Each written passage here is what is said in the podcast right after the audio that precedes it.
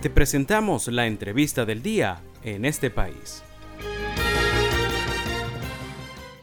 En este país del día de hoy vamos a estar conversando con Rubén Carrillo. Rubén es psicólogo de la Universidad Central de Venezuela con enfoque gestáltico. Usted le puede seguir en su cuenta de Twitter como arroba rcterapeuta.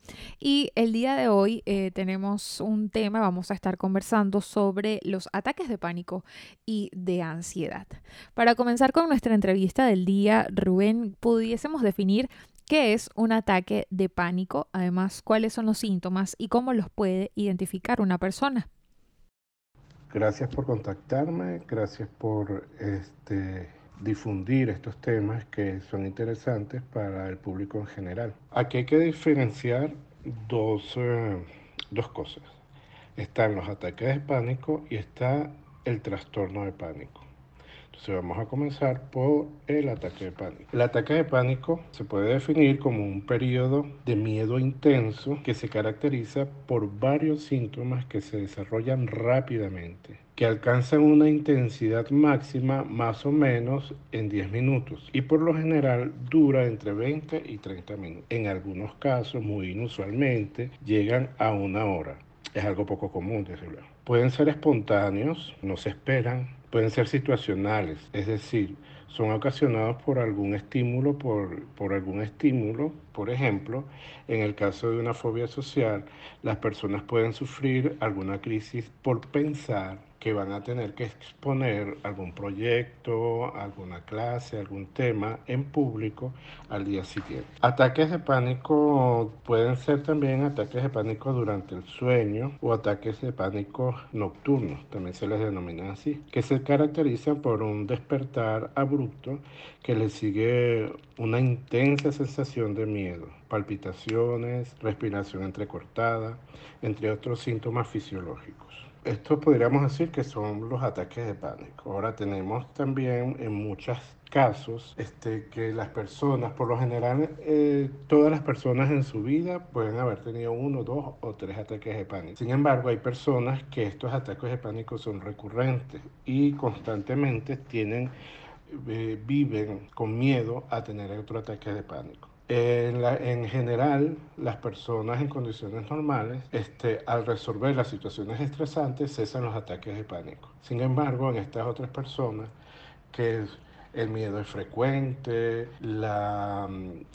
se incapacita, los ataques son mucho más recurrentes. En estos casos ya, se estamos, ya podríamos estar hablando de un trastorno de pánico. Otro detalle es que los ataques pánicos pudieran estar relacionados con eh, eh, consumo y abuso de sustancias puede estar también relacionado con algún tratamiento médico, con alguna enfermedad preexistente. Entonces, por lo tanto, es bueno tener, haber hecho un buen diagnóstico para saber en qué situación está la persona. Por otro lado, ¿cuáles son los síntomas de los ataques de pánico? Tenemos síntomas psicológicos, emocionales, como el temor a perder el control, el temor a morir, un sentido de desapego del mundo, de realización que llamamos o de, o de despersonalización. O yo no me siento yo en estos casos, esto no está pasando. Fisiológicamente hay palpitaciones cardiáticas, el ritmo cardiático se acelera mucho, dolor en el pecho, hay dificultad para respirar, hay tensión en la garganta sensación de asfixia, no puedo gritar, no puedo hablar, se me seca la boca, eh, sudoración, escalofríos o sofocos, estremecimientos o temblores, entumecimiento u hormigueo, náuseas, este, eh, dolor abdominal, malestar estomacal, dolor de cabeza, mareos y debilidad. Este, también hay eh, síntomas de comportamiento. ¿no? Es importante tener claro que ya en este, aquí estaríamos hablando de trastorno de pánico. Bien. En este contexto, ¿cómo se, ¿cómo se diferencia el ataque de pánico del ataque de ansiedad?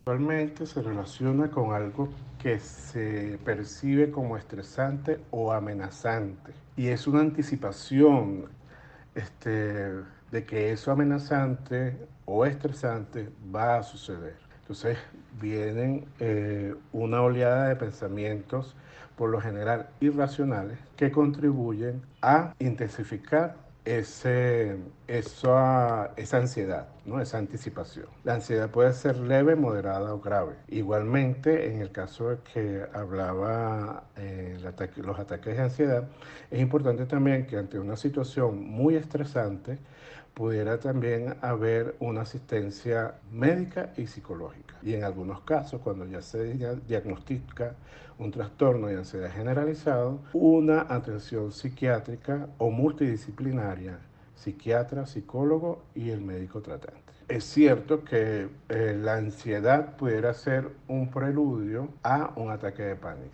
Bien, si no se, si no se afronta esta ansiedad eh, o estas situaciones estresantes con, con, herramientas. Bien, llámese herramientas, ejercicio, meditación, este, entre otros. ¿no? Este, es bueno que las personas aprendamos a manejar el estrés, porque el tema está en este, eh, de la ansiedad está en esto. Mientras más tiempo estemos en una situación estresante, es más probable que podamos sufrir un ataque de ansiedad. El ataque de pánico es una respuesta de autónoma del sistema nervioso, del organismo en general, de huida o pelea y se diferencia del ataque de ansiedad porque es inesperado, es automático y enseguida, eh, como dijimos anteriormente, su ritmo de actuación de intensidad aumenta muy rápido. El ataque de ansiedad es una anticipación a los hechos que me produce bien pensamientos irracionales y me puede producir algunos síntomas también muy parecidos a los ataques de pánico, con la excepción de que en un ataque de ansiedad es muy poco probable que haya temor a, morir o a perder el control, ¿ve? o a sentirse la desrealización o la despersonalización. Pero sí va a haber dificultad para respirar, intranquilidad, miedo, angustia, eso es en común. Son muchos factores en común.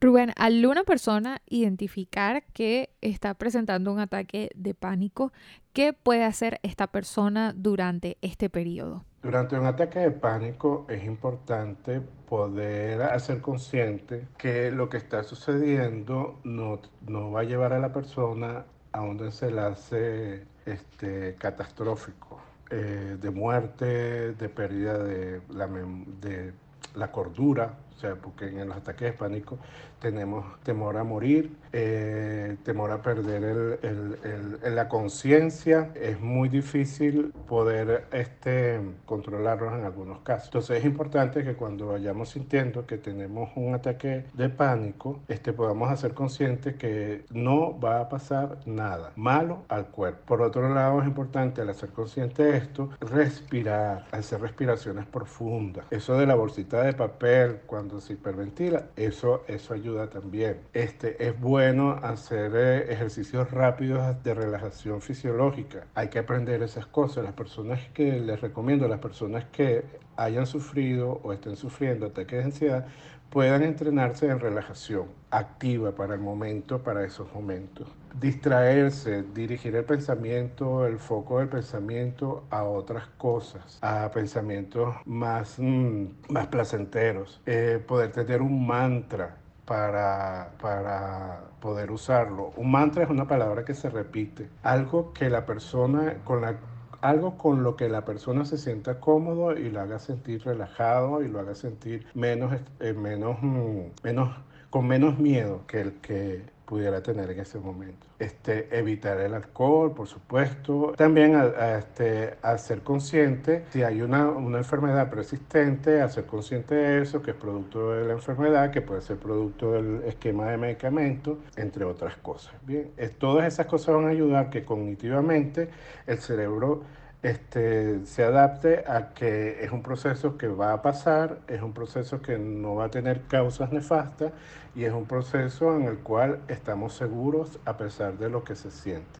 Para prevenir los ataques de pánico es importante que pueda, que pueda eh, la persona tener un, un estilo de vida, esto que llamamos estilo de vida, ejercicio, meditación, involucrarse en actividades eh, en las que pueda compartir, en las que se sienta seguro, estar, buscar espacios que lo lleven a, la tranquilidad, a la seguridad, a la relajación, a la alegría, a la esperanza. Eh, algo que en algunos otros momentos he comentado es la dieta informativa. A veces nos llenamos de mucha información o a veces también con el tema de estar pendiente de qué es lo que pasa en las redes sociales, nos lleva y nos conduce a temas, a, a situaciones ansiosas y por ende a situaciones de pánico. Entonces, este, es importante que puedan, que se pueda manejar las personas y en, ese, en esos ámbitos y tener un estilo de vida más saludable, con mucha más calidad. Y le recordamos a nuestra audiencia que el día de hoy estamos conversando con Rubén, Rubén, Carrillo, él es psicólogo de la Universidad Central de Venezuela con enfoque gestáltico y es nuestro invitado en este país del día de hoy. Para finalizar nuestra entrevista, Rubén, luego de que una, de que una persona presente el ataque de pánico, ¿qué debe realizar? ¿Es el momento de comenzar a acudir y buscar ayuda de especialistas? Si es la primera vez que se sufre un ataque de pánico, es bueno que consulte con su médico internista o cardiólogo y esto y hablar del tema. Eh, él le hará las recomendaciones pertinentes. Como ya él sabe su historia médica, él sabrá este, poderle decir si es producto del el proceso de salud o de enfermedad que tiene en ese momento, eh, de repente con un cambio de hábito alimenticio, de repente con este, eh, ver cuáles son esas situaciones estresantes que lo llevaron a eso o ver qué pasa con el sueño. Es bueno que pueda hacerse por descarte ese, esa consulta con su médico. Si los ataques de pánico, como ya anteriormente lo había dicho, son frecuentes y constantemente la persona siente miedo a tener otro ataque de pánico, es hora de buscar en principio un psicólogo. El psicólogo ayudará al diagnóstico y lo podrá referir a un psiquiatra si es necesario, eh, si es necesario administrar algún esquema médico, bien, o algún esquema de medicamento. Entonces, este, esas son las recomendaciones en este caso. Eh, tiene que ser una persona, un profesional quien diagnostique, este, que pueda diagnosticar muy bien estos temas para que pueda tener eh, la persona un buen tratamiento y puedan sugerirle eh, y recomendarles herramientas, procesos, etcétera, etcétera, que puedan contribuir a una mejor calidad de vida, a un mejor estilo de vida y a una actitud ante la vida más esperanzadora y más saludable. Nuevamente, gracias por este, invitarme a participar con estas preguntas en su programa y estoy siempre a la orden. Y esta fue nuestra entrevista en este panel el día de hoy. Estuvimos conversando con Rubén Carrillo. Él es psicólogo de la Universidad Central de Venezuela con enfoque gestáltico. Usted le puede seguir en su cuenta de Twitter como arroba rcterapeuta. Y estuvimos conversando el día de hoy sobre los ataques de pánico, los ataques de ansiedad y cómo identificarlos.